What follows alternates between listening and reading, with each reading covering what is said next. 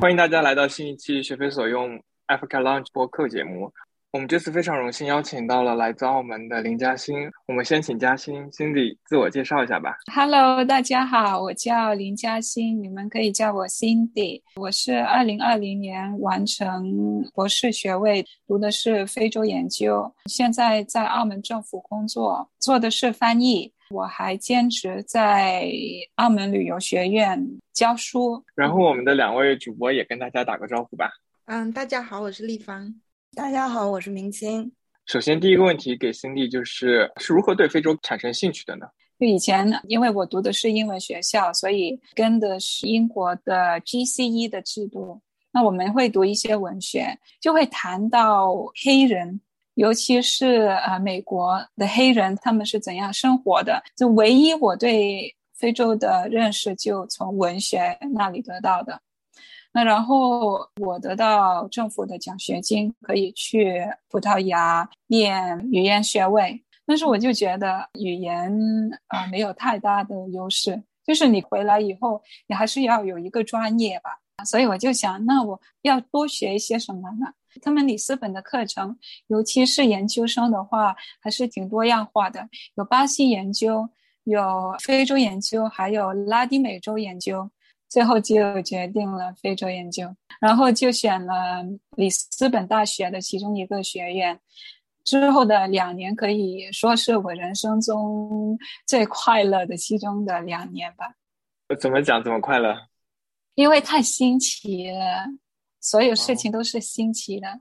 我是第一个中国人进去的时候，就老师们都觉得很奇怪。我我们人不算多，我觉得那个经验非常好。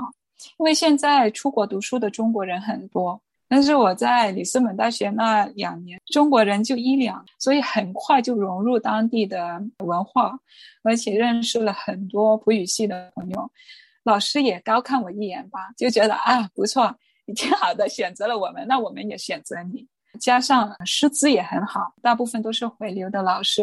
钱也不是给了很多，基本上是不用付学费的那个时候，而且他们还会给奖学金，所以他们是给我钱去学习，那个经验实在太好了。哎，我有点好奇，就是这个巴西研究、非洲研究，嗯，这些它都是实体的机构吗？还是说是就是跨学科的一个在某个系下面的一个机构？巴西研究是啊，里斯本大学文学院下面的一个硕士课程。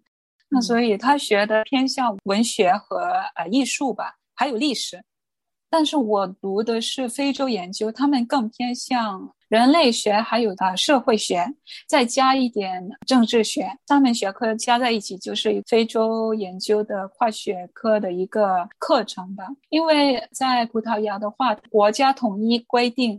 课程不能够重叠，就是如果一个学院已经开了，你另外一个学院在同一个城市开的话，机会是很低的，他们不批的。所以，呃，每一个课程它的开办也是有它的特色，而且它能够长期的去发展，因为没有人跟你正面的竞争。哦，所以非洲研究它就是一个专门的非洲研究的学位，而不是隶属于某个系下面的。对，就是这样的。可以，就是好奇一下，就比如说你当时硕士或者博士有什么，就是什么样的课程？因为可能我们这边经验估计很不一样。他一共十二门课还是八门课，我忘记了。他学的是呃非洲人类学、社会学、非洲的历史、非洲的政治、非洲城市发展等等等等。那所以就把不同学系的老师都叫过来了，而且呢，他们有弹性。如果有些课是老师就觉得可以邀请一些人过来一起教的话，他们可以这样做。啊，有一点我觉得他们做的挺好的，就是有很多和其他学院交流的机会。课其实不算多。但是你去参加研讨会，去参加其他啊老师搞的项目的机会多，而且你去认识一些社团的机会多，因为你读的是非洲研究，老师有大部分的都是白人，但是就是你你看到这个问题吧。所以会带我们去其他的一些社团吧，去拜访，他们也会很鼓励我们，就多参与其他的活动。到我读博士的时候，我就去了一个比较小的学院，也因为是只有他有非洲研究博士课程，也是我刚才说的问题，同一个学科你不可能在同一个城市找到两个。还有一点很特别，就是有左派和右派的分别。那所以你就感受到有一些老师比较保守，那有些老师就更激进了，他觉得就要就搞 activism。哎，我很好奇这个保守跟激进就具体是什么意思？保守是说他们对这个非洲研究的这种路径嘛？然后激进，你刚刚说，比如说有一些 activism 是说他们会介入非洲本土的一些事物的讨论跟发展，还是就是具体是什么样的？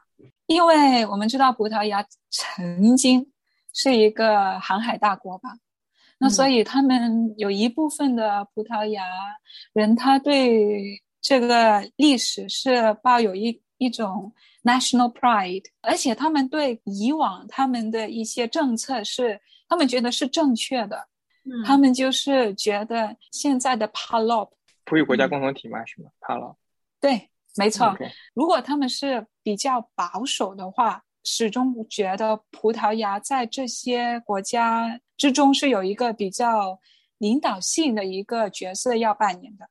嗯，但是如果是比较激进的一派呢，就可能有一些教授，他们觉得每个国家他们的发展要看自己，他们的研究的一些课题就会更偏向现在的国家的发展的一些重要的事项。那所以，如果我们作为外来的学生，我们就要选择了，因为如果你选择一发，你就不可能突然你就跳去另外一边，因为这样是不行的。嗯，Cindy 当时是怎么选择的？啊，当时我是不知道的，我现在可以解释给你们听，但是我当时我就不知道，我就很随很很随便吧。一开始读呃硕士那个是比较保守的，它已经有一百多年的历史。那以前他是呃 colonial school，那所以他培训的人就去殖民地当官的。哦，那所以跟苏阿斯一样。呃，对啊，而且他跟 SOAS 就跟这个学校有一直都有联系，有很多的合作。我读硕士的这个里斯本大学的其中一个学院，它比较保守，那所以他们是很强调历史的这个基础。他们要求学生对葡萄牙和他过去的殖民的历史要有一个最基本的了解。读博士的时候，因为没有的选择，我就转到另外一个学院，嗯，读书。但这个学院呢，它比较新，而且呢，它比较呃激进，比较左派的。那所以呢，他们更关注国家的发展，就是个别国家的一些发展。有一部分的课程还是吸引了蛮多的政治人物的，那所以 你就会听到老师说，有机会的话就交流交流，因为他是曾经是哪个国家的派驻的一个 ambassador diplomat，就是都都是那一类。又或者是我说啊，他就在立法会，他有什么的职位，他对当地的政治非常了解。如果你之后要去做田野的话，他可以给你帮助。这样的，就是因为他们有很多很多一大群的这个年轻的政治人物，所以他们谈的话题也是很新的。今天在新闻听到的话题，你明天就在课程上探讨了。而且呢，我读博士的课程都是 seminars，所以你去到那里不一定有一个老师跟你嗯上课三个小时，你就讨论。对，我觉得特别有意思，就感觉这些课程的设置都跟当地非常在地的正在发生的事情就有很大的相关性，而且还真的就跟这些可能参与了这些事件的人有所交流。对，我有个问题，就是之前分享了里斯本大学和里斯本大学学院两者之间的这种差异，我觉得还挺有意思的。那不知道 Cindy 了不了解，就是葡萄牙其他城市，像波尔图啊或者科英布拉这些学校，有没有非洲研究的课程啊项目？有的，波尔图大学曾经有非洲研究博士学位，但是因为没有太多的人感兴趣，所以呃学生不够，所以就教育部吧就把它停了。嗯呃，但是它有硕士的课程，但是它偏向文学，但是也是交叉学科吧。其实我觉得波尔图大学的非洲研究硕士和里斯本大学的非洲研究的本科很相似。那所以呢，如果你真正对非洲研究感兴趣，而且你是喜欢文学或者是艺术的话，或者是教育的话，你可以 在里斯本。读本科，然后去波尔图读硕士，然后呢，要回到又回到里斯本读博士。而且呢，波尔图的呃硕士它有一个新玩法，以前它是自己的，但是现在它和法国还有和德国有合作，所以它现在那学位是 Erasmus，所以现在它的生源很好，更国际化。而且就有一部分是英语系国家的，尤其是 Nigeria，很很多学生是 Nigeria 来的，还有一部分是东南亚的国家，马来西亚。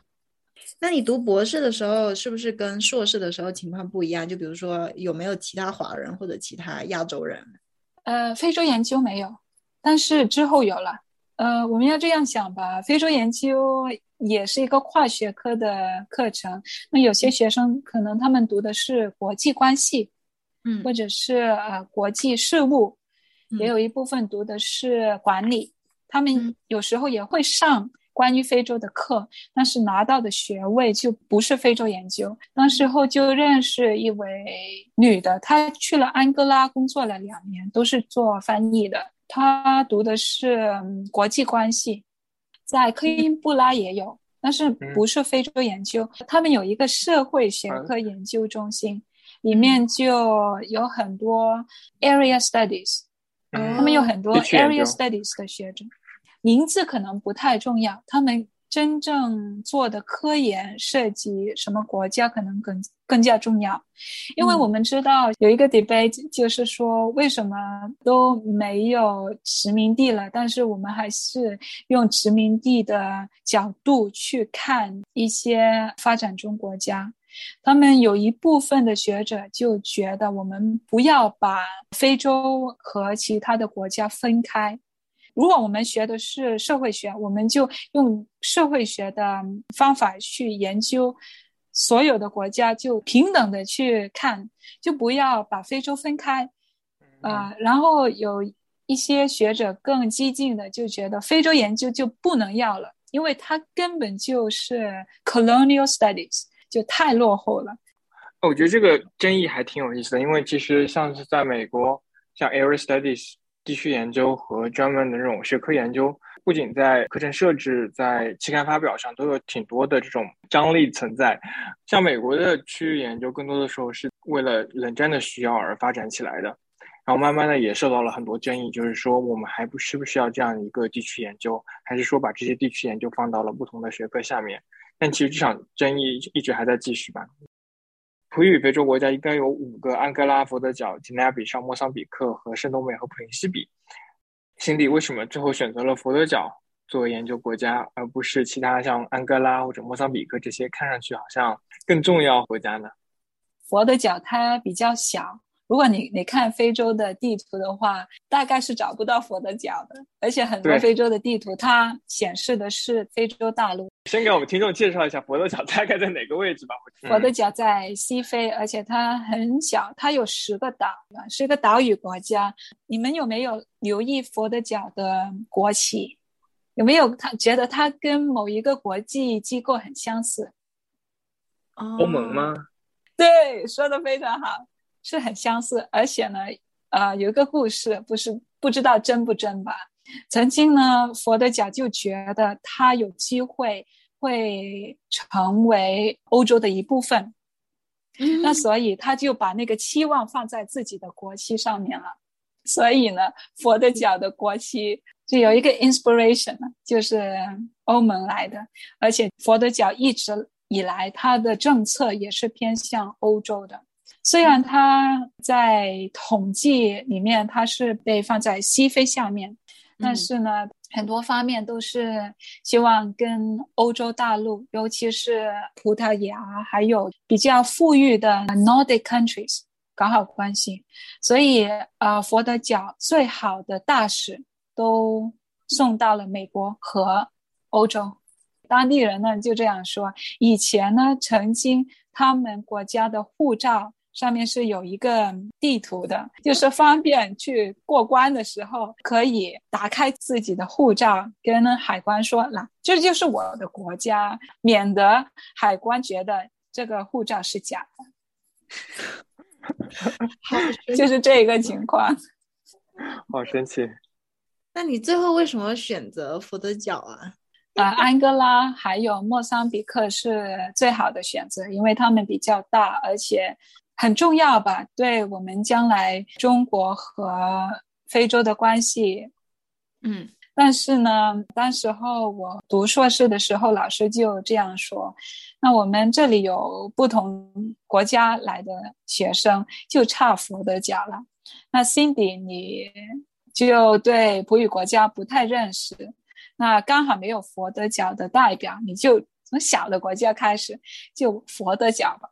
那所以是老师决定，在里斯本佛得角来的人还是挺多的，networking 比较容易，很快我就认识一大班的佛得角的朋友，所以一开始我做的田野是在大里斯本做的。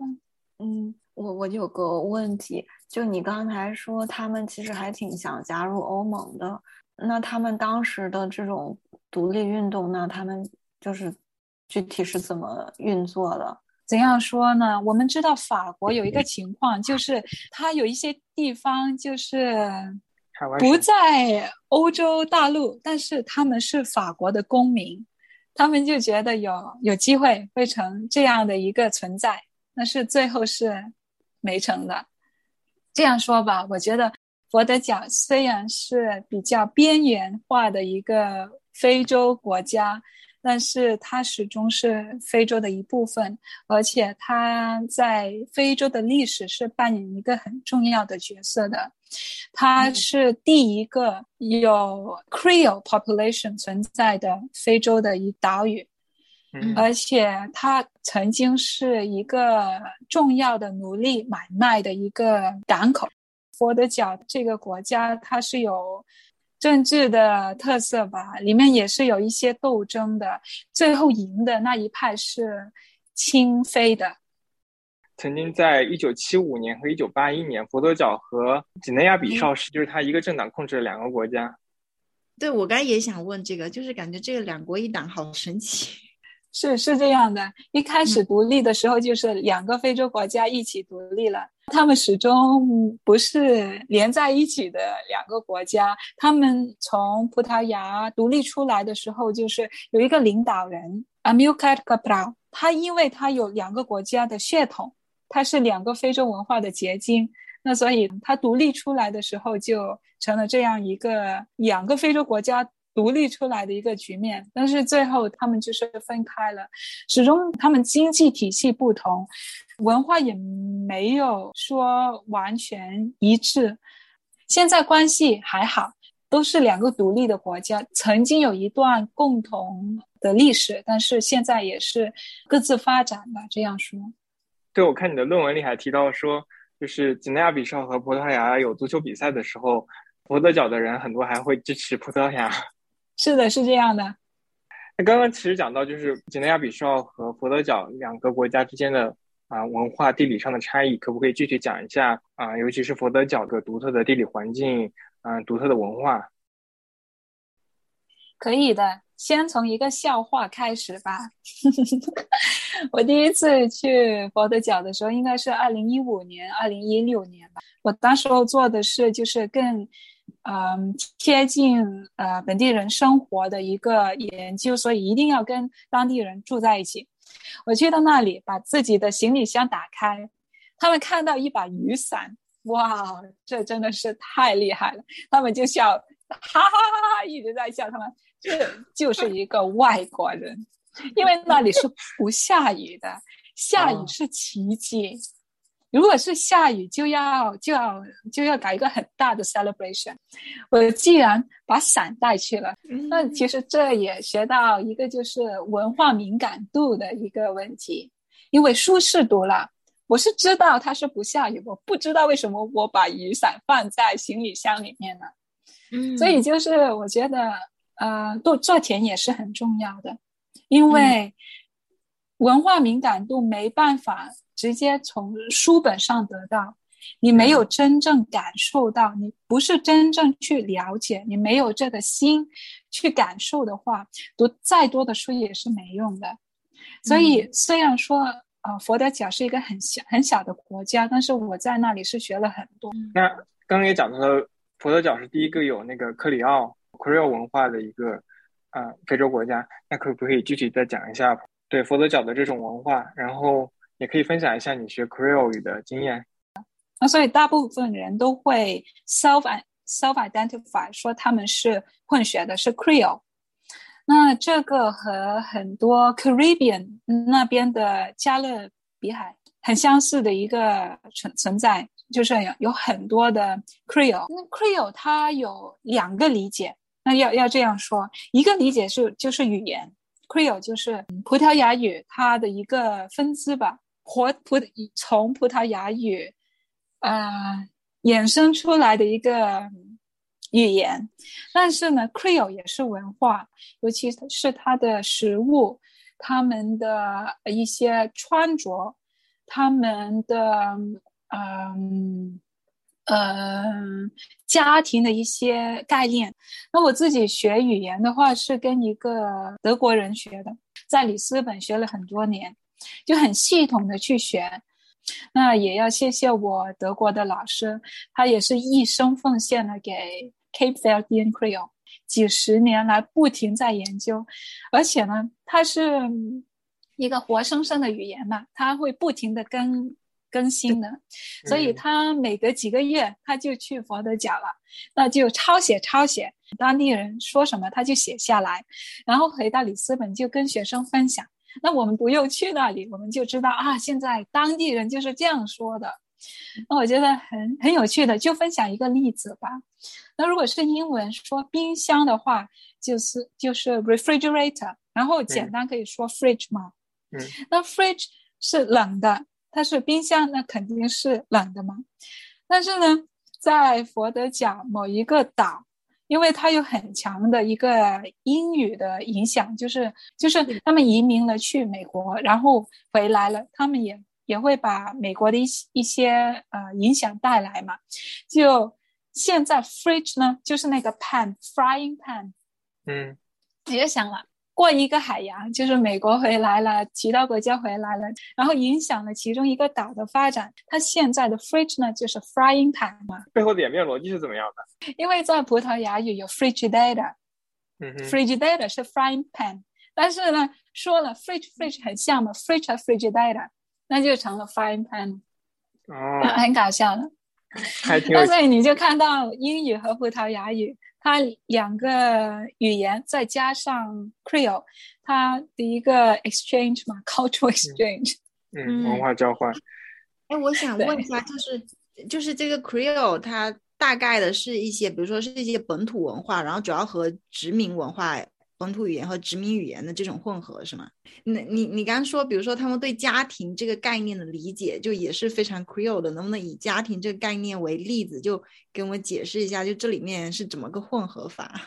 对对对，这个好有意思。我之前看你论文提到，就是那个就是爸爸妈妈或者这种亲属关系，更多的取决于呃抚养，而亲疏而不是取决于血缘。我觉得这个还挺有意思的。呃，在佛的角来说，它的文化，它那个基础是葡萄牙人带去的一些一些文化的影响，有巴西的，有西非沿海的一些国家，嗯，再加上一些以前从非洲大陆带去的奴隶的影响，因为奴隶带到了那个 port，他不会立刻走的吧？他有一部分会逃走，有一部分会留下来，所以我们才有佛的角。就据说历史上佛的角是没有人住的。那就是其中一个历史的说法，就是呃，葡萄牙人几百年前去到那里，呃，把佛的脚做成了一个 port，把它就作为自己国家发展一自己一个 empire 发展的一个基地吧。那现在我们看见的就是有人口，有它的经济，有自己的文化，那也是几百年的发展。那如果你是说家庭的话，很复杂。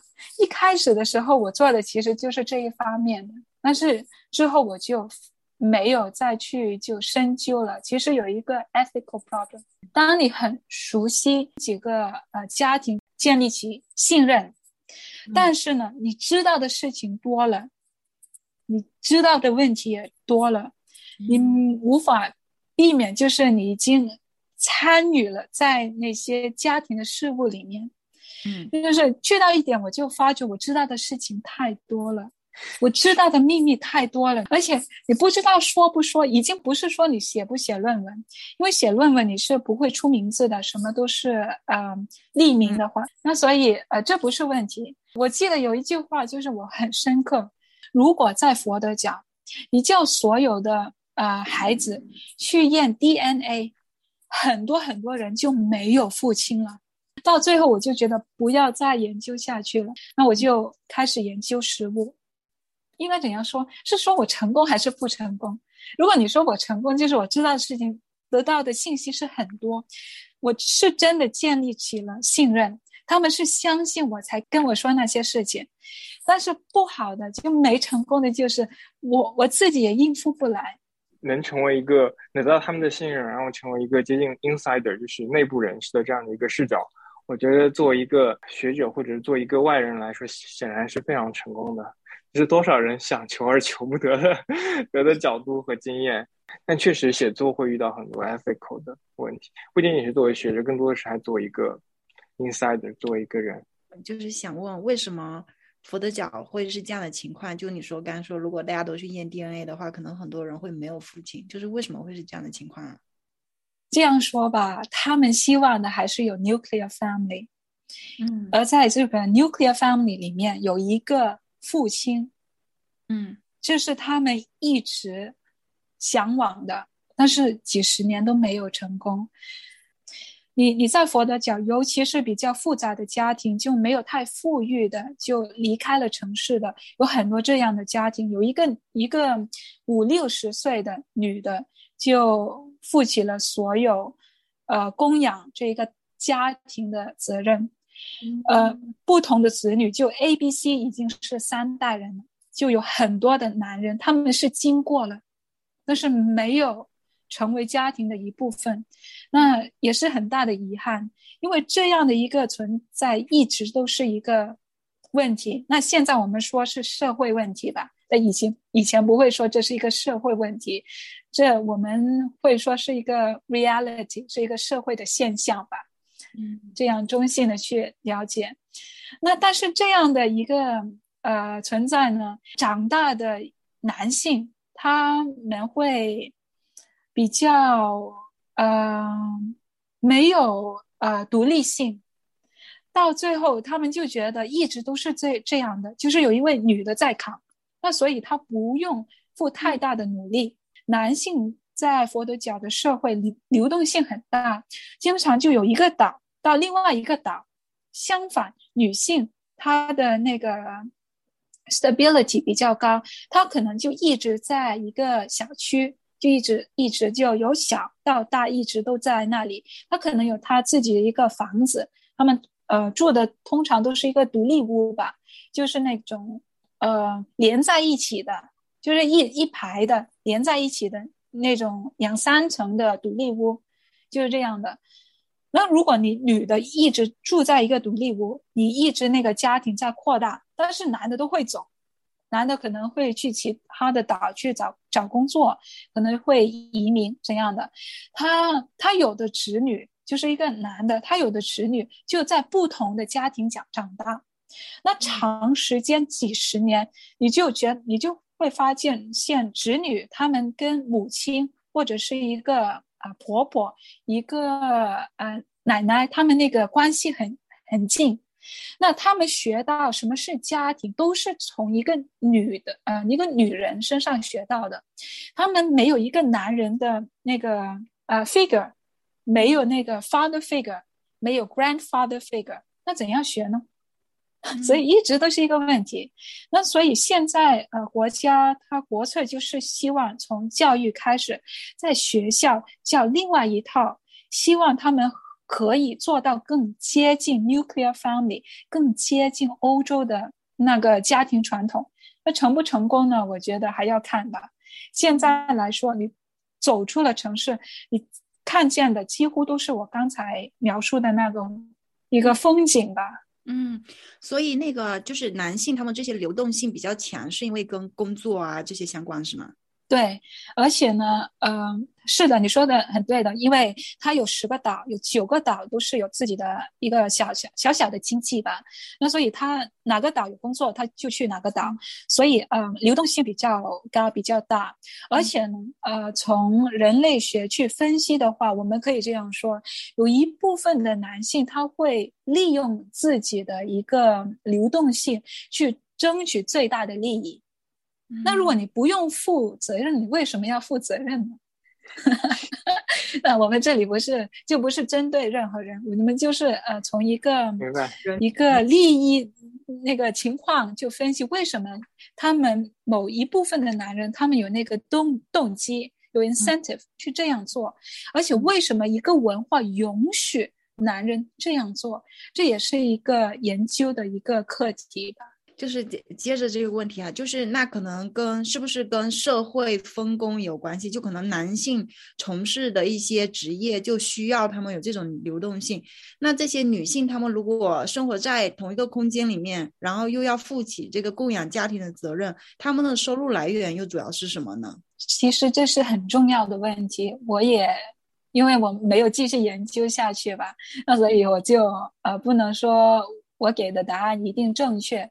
那我的一些观察就是，呃，一些新的工种，就是如果你去酒店工作呀，做保安呀，又或者是移民，男生会比较有优势的。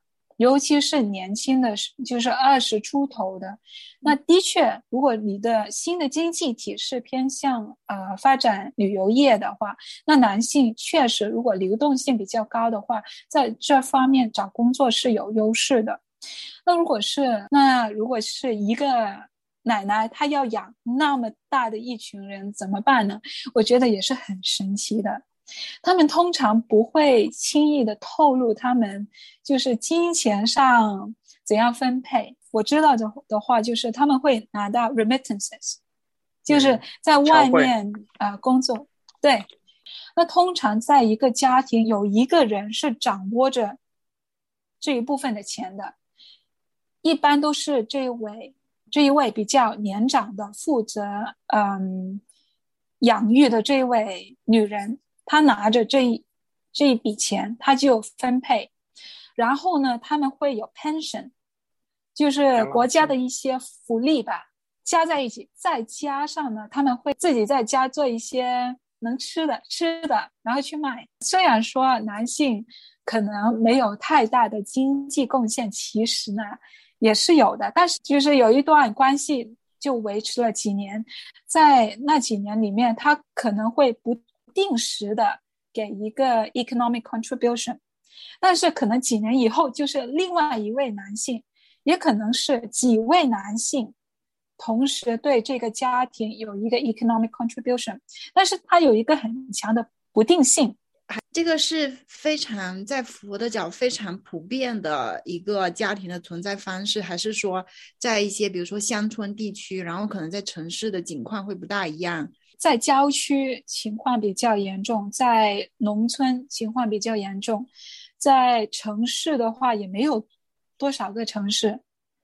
这样说吧，如果你问我，我有有没有认识到一个家庭是男的和女的，是第一段婚姻，他们现在养育的子女都是他们共同所生的子女，呃，我只认识两个，而且都是年轻的，都是受过高等教育的。那其他的话呢？呃，也有很成功的，但是已经是第二段或者是第三段感情。你要找到完完全全就是欧洲那个 nuclear family 概念的，就这样走过来的一个年轻家庭，非常不容易。而且你找到的也不是典型的佛得角的家庭。这现象就如此的普遍，就还就还蛮好奇这整个。历史就怎么会构成，就造成现在这个这么普遍的这样现象，就好像跟这个岛屿的地理分布有关系。呃，我们如果读佛德角历史的话，呃，会读到一部分，就是说以前呢，嗯，怎样会有第一批的 Creole，就是葡萄牙人在佛的角，他们很难找到白人的妻子，那所以有一部分的。嗯，女人就是啊奴隶，那他们所生下来的子女就成了 Creole。那我们很笼统的说吧，如果说历史的话，现在就可能时间不够了。嗯，这一批小部分的 Creole 就嗯掌权了，得到啊一些行政的权，行政权。那最后发展就是这个 Creole 的人口就发展了，成为现在的佛得角的这个小小的岛屿国家。呃，因为一开始是一个白人的外来的欧洲来的权力、社会地位都是比你高的一个男人和当地的一个不是当地的一个奴隶，一个存在比较。呃，存在感比较低的女人，她们结婚，miscegenation 好像是这个字，英文就结合起来，联婚生下来的子女，这样的话，他们也不是一个正常的开始吧？可以这样说吗？不是一个正常的开始。佛得角的历史发展都是啊，很多啊就不顺吧。嗯，在佛得角独立之前，国际社会的声音就是说，佛得角它无法独立，独立，因为它没有自己的资源，它没有石油，它没有天然气，它是沿海，但是它不捕鱼，为什么呢？就是因为 欧洲人，尤其是啊葡萄牙人，他们。很强的影响了他们的这个最基基本的那个 base economy，他们是搞农业的，而且他们嗯种的是玉米，玉米要用要需要很多的水，他们带来的品种也不对，那你的人口就无法得到他们需要的营养，那所以几百年以来都是就没有一个稳定的向上的一的发展。到现在，我们就是可以说它是一个中低收入的发展中国家，我觉得已经是很不错了，就是一个奇迹吧。就是呃，佛得角是其中一个 African success story。那挺有意思的。那这种这种摆脱贫困的这种呃经验是怎么样的呢？在这方面有很多的研究，基本嗯嗯，就那个 consensus 就说是政策。政策和稳定性，因为没有了稳定性，再好的政策也是没用的。你就想一想，每个政府上来五年，换了一一任政府，又或者是换了一个领导人，你是又是另外一套政策，那是不行的。那所以一般来说，佛得角呃今天的成功就是有比较稳定的政策，而且比较有能力的嗯执行人把这些。政策落地，其实，在一九七五年之前，就是他没有独立之前呢，已经是有一班呃 Creole 行政的，嗯，公务员吧，他们就在葡萄牙那个行政的体系里面，那但是他们就是受过教育，他们就在里斯本去 Colonial School 上完课，然后他们回到自己的国家，他们要做就是中低层的行政管理的工作。那所以他们是很清楚看见所有的问题的。那所以有同一般人就是独立之前到独立之后就带着这个风气，呃，一直就是。嗯，发展过来，而且呢，他们有一个非常强的 political discourse，因为我每个国家你要有一套呃说法吧，你要干什么？你为什么要独立？你独立以后你为的是什么？他们有一个非常就是统一的 political discourse，他们要解决嗯饥荒，他们要解决就是没饭吃这个问题。那所以之后十之后的十几二十年，他们就针对这一方面。下了很大的工作，就是下了很大的努力。那所以一般的研究就说，因为有这帮人，他们很正确的找到他们呃发展的方向，而且呢，就是没有太大的之后的什么 corruption 问题，也没有打仗，没有内战，那所以呢就解决了。那之后呢，你发觉呢，就算就算就是他们那个呃政权到九一年。才真正是有 democracy，那所以在七十年代之前，就是嗯六几年呢，就一直到九十年代，有几十年很稳定的一段时期。这一般呃就是有知识的嗯领导人，就是带着国家发展。那九一年以后就有嗯政权的一个 competition 吧，不是斗争，就是一个很很健康的一个博弈吧。因为始终你在一个嗯一个 democracy 里，对，没错。而且呢，他们好呢，就是有两两个主要的党派。那你们有时候看到很多非洲的国家，你就觉得好像每十年就是有一个新的风景那样。除非就是啊，有某一部分的非洲的领导人，他们职权时间比较强、比较长，然后呢，就是一一位比较年长的。领导人就统领着一大班人口很年轻的国民，那那里我们就看到挺多的问题了。嗯，但是在佛得角这个问题不算严重，但是人口还是挺年轻的。就贫困各种饥荒成为了他们的这种共同记忆，也成为了佛得角国族认同的一部分。你论文里面也提到，就是说它这种主食有一种从玉米到大米的转变，对吧？这种转变是和这个葡萄牙政府这种摆脱饥荒的这个努力是有关的吗？玉米就是喂饱人口以外，还是一一种文化的象征。玉米是很重要的。他们有很多诗词啊，有很多文章，很多文学作品都是以玉米为中心的。因为玉米简单来说就是文化象征。那大米是怎样来的呢？其实也是跟其他非洲国家是相同的，就是其他国家呃援助吧，有 aid international aid，那大米就运过去了。但是呢，就是七八十岁的那一代人，他们。对他们来说，大米是圣诞食物，啊，有特别节日就是要庆祝，那我就我们就吃好一点，那就吃大米。那所以吃大米不是普通人家的 staple，他们现在吃大米吃的比较多，是因为佛得角他们的自己的国家的生产不够，那所以要买回来吧。以前呢，就是国际援助 （international aid），但是现在因为它佛佛得角已经发展的不错，呃，国际援助就减低了，所以现在它主要靠买的，买回来的可能过半，四五成吧，都是买回来的。玉米其实他们也要买，因为他们的气候是真的不太适合耕种，那所以他们要买很多很多。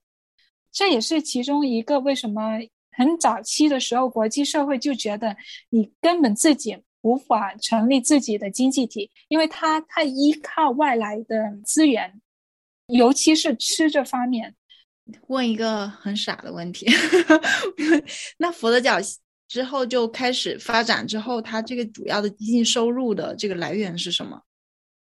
佛的教它依赖 remittance，就外来的资资金，然后就是旅游，它一直也是想发展旅游的，但是呢，不是所有的岛屿都有这个嗯条件。那所以有些岛它没办法做做到这一点，所以它就很依赖外来的他们的那个 diaspora，他送过来的一些啊一些呃资源吧，不只是钱，有时候他们是什么呢？家私家具都运过去的，冰箱有时候我就记得很很有趣的，我第二次去做田野的时候，去到其中一个岛，我就看到哇，路上为什么这么多冰箱？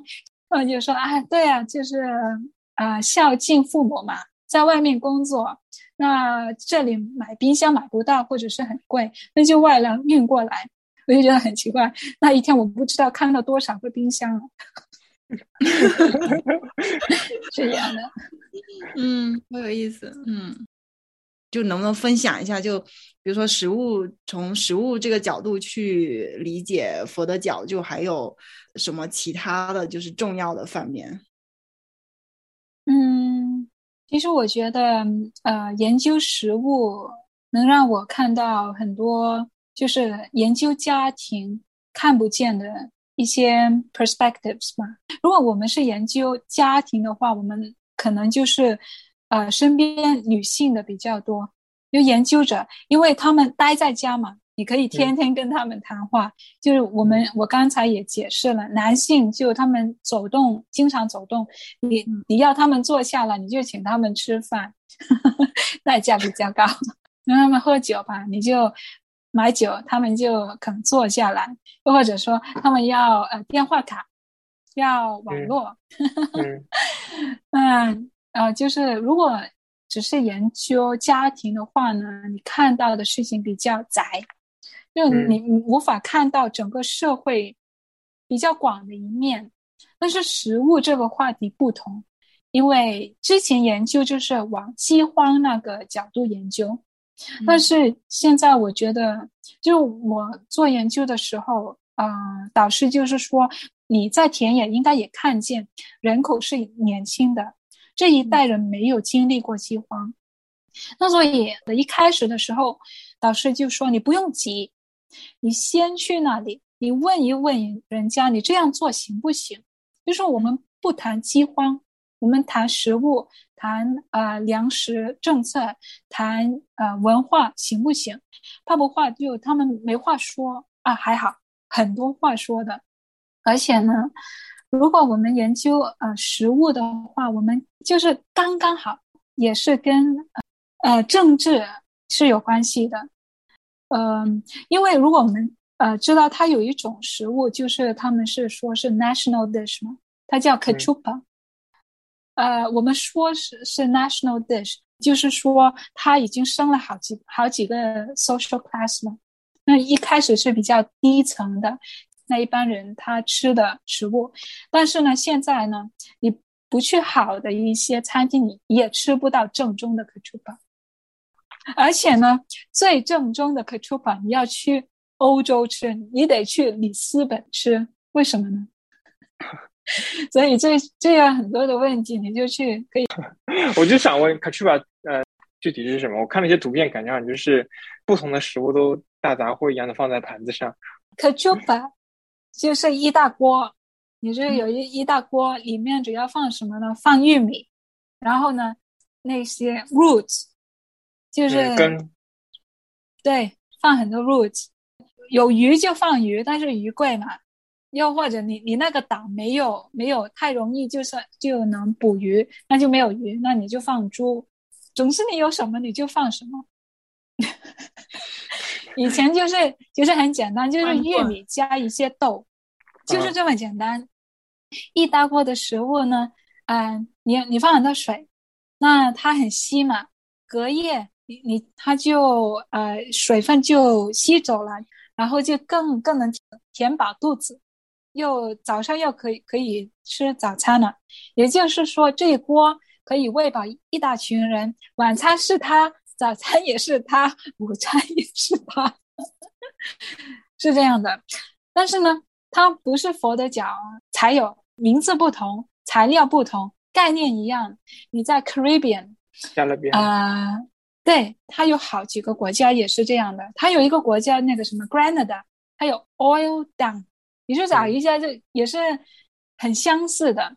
很多这些 Creole cultures，他们也有这样去应付呃饥荒的一个对策。那为什么现在只能在饭店吃到？为什么只能在欧洲吃到？就是夸张说的，是我，因为呢 k a c h u p a 你要煮的话要几个小时，要花很多的人力。我就说一个故事是真的，就住在一个七十多岁的一对老夫妇，就就在里斯本工作了几十年，退休了就回到自己国家，七十多岁。他们就住在一个独立屋，呃，每年呢，他们的子女就会把钱寄过去，然后他们就把屋子盖第二层、第三层，慢慢盖吧，也不急嘛。它不下雨，你你不需要屋顶，那所以慢慢盖。你盖了屋顶还还不好，因为你再加上去的时候你要拆了它，那所以就反正不要盖了。那他们就两夫妇自己独啊住在这样一个独立屋里面。丈夫他喜欢吃可楚巴，我先问女的，我就问妻子，为什么你不做可楚巴呀？其他人都做呀，星期六、星期天你做呀？他说：“哎，我啊，我们都不喜欢吃的，我们不喜欢吃可楚巴。”我就一开始我就相信了，他说不喜欢就不喜欢吧。呃，然后呢，我另外一天我问男的，就是她的丈夫，他说我喜欢吃呀。他就说：“因为太费功夫了，要做最入味的、最传统的、最正宗的可出版，几个小时，塞一块石头，有很多柴、很多树枝，在那个屋，就是嗯后门后门口搞的，在在街上搞，就是两个都不想做，两个都不想煮，那所以最后就我在那个家庭没有吃过可出版。”你如果是有钱，你不用费功夫啊，邻居做好了，你就分一碗回来就可以了。而且呢，如果是中产的，就是呃，就是跟我一起读书的同学吧，嗯，那他们呃条件比较好，他们就有工人，工人做好了，然后呢就呃凉了，就分不同的盒，就饭盒吧，然后呢就放在冰箱，做好以后。隔了几天，星期一、二、三、四、五，如果是喜欢，就带去工作。就你拿着那个饭盒，就是去工工作的地方热一热就可以吃了。那是中产有工人的。如果是我们外来人，你要吃，你就要去酒店了，或者是去餐厅了。啊，是这样的，老师都是这样的。我我有一次就是去大学拜访嘛，他们就说去不去餐厅吃可出吧？我就说我我还以为你做给我吃，但是没有啦。如果你住在城市的话，真的是要去餐厅。为什么我说去里斯本吃的比较正宗呢？呃，应该在很多欧洲的国家都是这样的。呃，里斯本有一块地方，就是我们佛得角第十一个岛。佛得角只有十个岛，但是因为那里居居住了很多的佛得角的人，所以就成了第十一个岛。在那里就可以吃到最正宗的 k a c h u p a 因为那里那里呢就有一班就是已经很很久很久很长时间，有些就是一辈子都没有赚到钱，就买飞机票回到佛得角，他们就想念他们年轻的佛得角。那所以就通过食物去找回他自己的国家的记忆，所以做的 k a c h u p a 就是最正宗的。他们是这样说。那感觉和那种唐人街适应欧美口味的这种中餐馆还挺不一样的。佛得角除了 k a c h u p a 之外，还有其他的特色美食吗？有的，有的，有其他的 k a c h u p a 只是其中一种，而且就是啊被。领导人就挑出来做，就是一个象征的一个 national dish。为什么呢？那么多一个国家肯定吃的东西有不同。这些学者他们就说，嗯，一个国家发展，他们政治的发展，他们就让就有一个 political discourse。你说什么呢？就是你向其他地方就是展示自己的国家，你想说什么，那他们就会用一些 instruments，那食物就成了一个 instrument。我通过食物说我国家的故故事，其实中国也有的，所有国家都有的。那佛的脚，他选择了这个，就好像我。刚才解释的，他就能够完全描述了以前国家有多穷，而且一般有知识的呃 Creole 怎样通过努力集合了国民的力量而得到现在的独立。他们要通过 k a t u p 说好自己的故事，所以 k a t u p 就成了 national dish。那你说有没有其他食物？当然有，他们做的那个。我说不完，我个人比较 喜喜欢吃他们甜的，他们做甜的做的很好。就是在里斯本，大里斯本，就我经常也会去拜访一些呃佛得角的家庭，他们就其实做甜的比较多。可出版当当然要做，是这样说的。如果你去到一个呃家里开的 party，没有可出版就是没有诚意。嗯，是这样的，因为他们喜欢在家里开 party。嗯，在里斯本，他们租的房子也是比较大的，空间比较大，可以开 party。如果没有 u p a 就代表啊没有准备好，也没有诚意。我也记得一位就是男的，他这样说：如果呃有宾客上来了，就是朋友啊什么上来，你发现没有 u p a 你可以立刻走。那不是没有礼貌，因为一开始就是你没有展现诚意，我就可以立刻走。有一次真的发生了，就是没有没有赶上，没有做好，因为你做可出法要隔天做好才好吃才正宗嘛。但是你你要上班啊，你要工作，你没有做，那有一天就是很尴尬。那个女主人没有做可出法，她她准备了其他甜的，因为甜的很好吃嘛，就布丁啊什么，她做的很好的。而且你做甜的还方便一点，但是可出本真的要时间，而且你一个人还做不来，因为你看着火嘛。你家里有孩子，你要做其他，你要做清洁，你你顾不来。但是有一次真的很搞笑，我就知道可出本在他们心中有多重要。我还想问那些甜点都有什么特别的吗？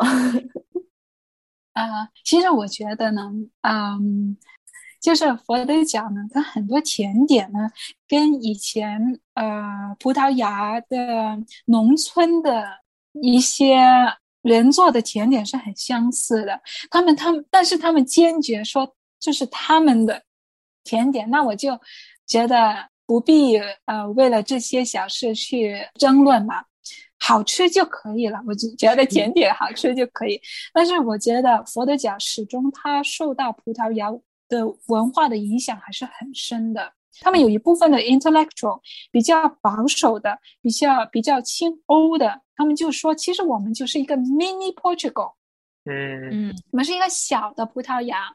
那所以我们呈现的文化也是一个葡萄牙的一个文化。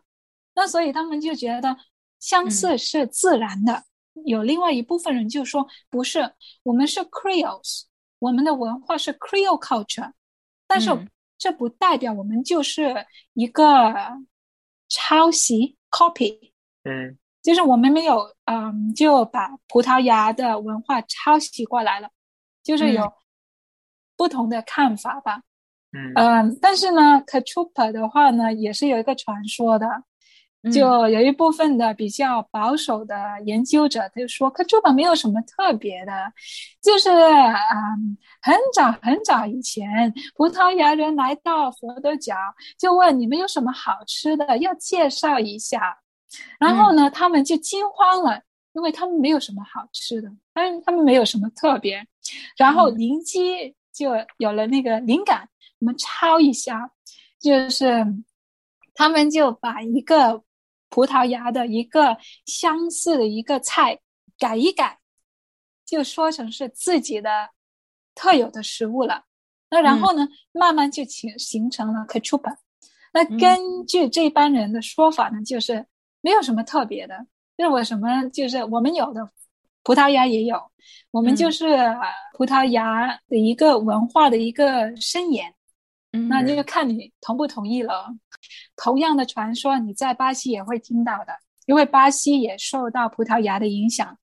巴西有非洲蛙的，还有另外的其他的一些重要的 dishes 吧，也是这样的，有很相似的传说。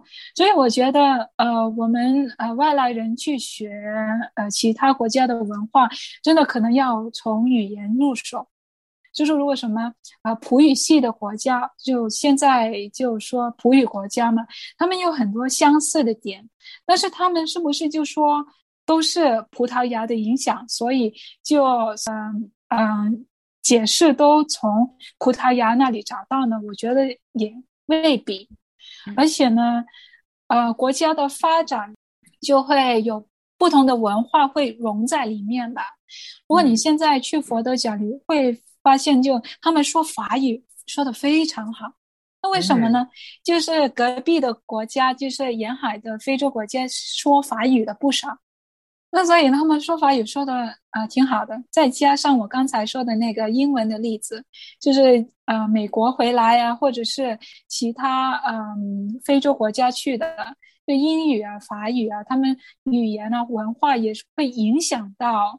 呃，佛得角的文化的一个发展，因为文化不是死的，语言也不是死的嘛。我们不能够说几百年前的葡萄牙人来到佛得角，那里就停顿在那里，因为发展是延续的嘛。所以，我觉得如果是几年后我再去佛得角做田野的话，可能也会也会有很多新的发现。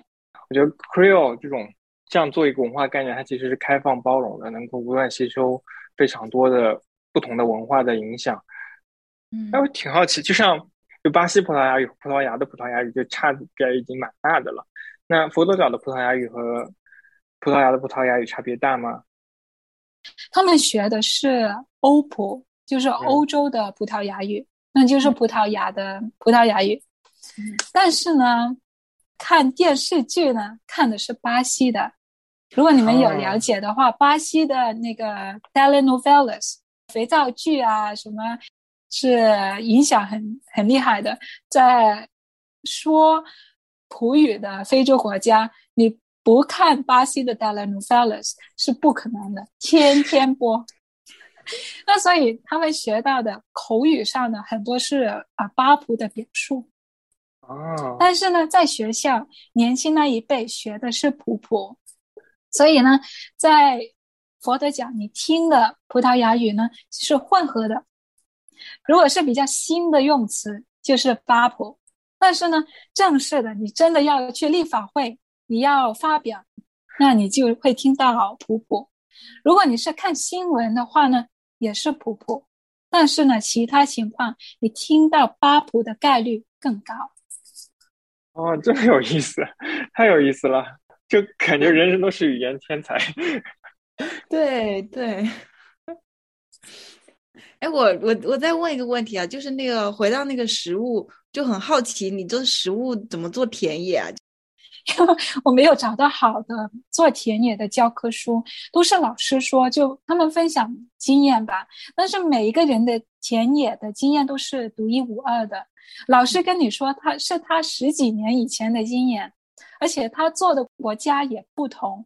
感兴趣的课题也不同，嗯，那我做食物的田野就吃，他不停的在 吃，那说的比较多，因为我我不是贪吃的人，我觉得不停的吃不说你也拿不到材料，就不停的拍照，不停的拍照，但是你你你说什么，我就觉得吃什么可能啊不是最重要的，最重要就是你背后的故事，他们就是针对食物，他们有什么感情。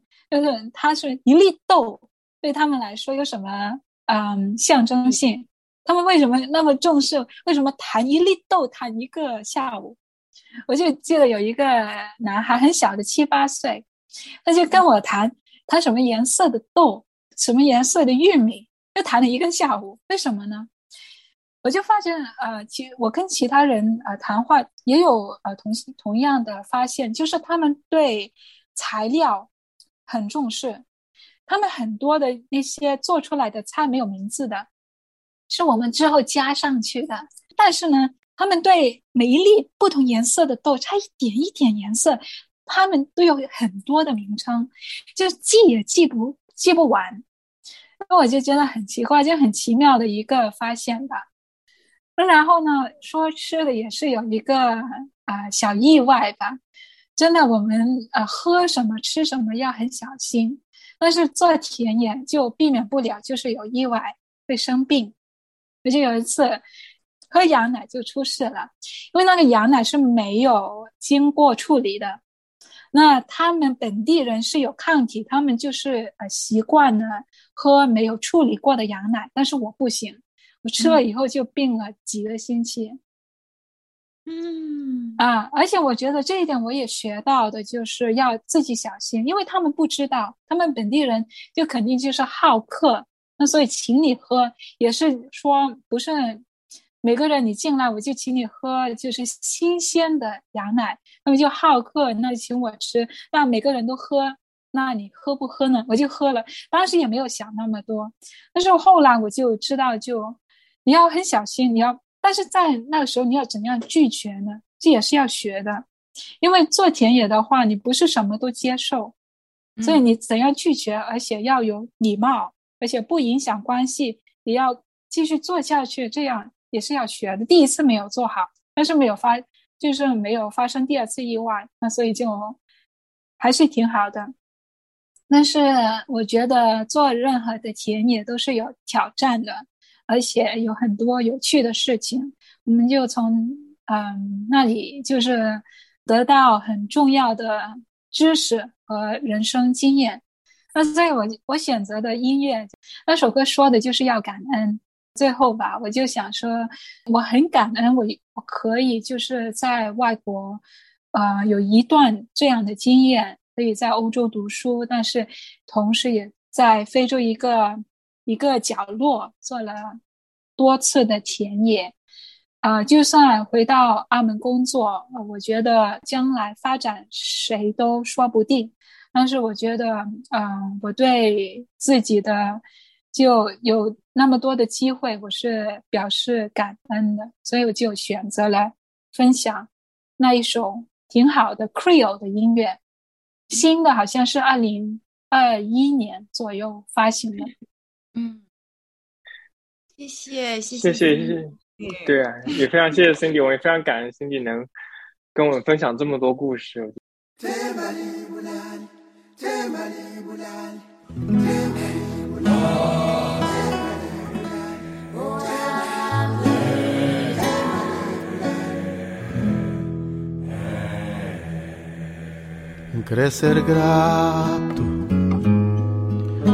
Pamô de noite, notte, de manche, um crescer grato. amor calor, amor frio, um crescer grato, amor Deus dão, amor Deus tran, um crescer grato, amor de macho, amor de fêmea, um crescer grato crescer grato. O amor de água, o amor de sede, crescer grato. O amor de bem, o amor que crescer grato. O amor de bom, o amor de esse, crescer grato. O amor de luz famoso puro, crescer grato, crescer grato, amor de vento e tempestade, em crescer grato, amor escassez, amor bonança, em crescer grato, crescer grato, crescer grato, amor de livro Vamos caderno crescer grato, amor inceta, amor in guerra crescer grato, crescer grato, crescer grato. Amor de anjo, amor de mônio, crescer grato. Amor de amor, amor de desamor, crescer grato. Amor de chão, amor de céu, crescer grato.